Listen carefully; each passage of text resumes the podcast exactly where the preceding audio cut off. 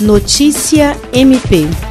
O Ministério Público do Estado do Acre realizou o webinar Colóquios Virtuais que dá continuidade a uma série de capacitações para membros e servidores da instituição, promovidas durante o período de teletrabalho, adotado em razão da pandemia do novo coronavírus. A abertura foi feita pela Procuradora-Geral de Justiça, Cátia Rejane de Araújo Rodrigues, e trouxe o tema Direito Sistêmico, uma discussão abordada pelos procuradores do Estado do Acre, Luciano Trindade e Caterine Castro. O webinar é uma realização do Centro de Estudos e Aperfeiçoamento Funcional, CEAF, do MPAC, dirigido pela Procuradora de Justiça Patrícia Rego. As conferências online são organizadas com o apoio do secretário-geral, promotor de justiça Rodrigo Curti. Nesta edição, o webinar foi mediado pela promotora de justiça Bianca Bernardes e teve ainda a presença do corregedor-geral do Ministério Público do Estado do Acre, procurador de justiça Celso Jerônimo de Souza.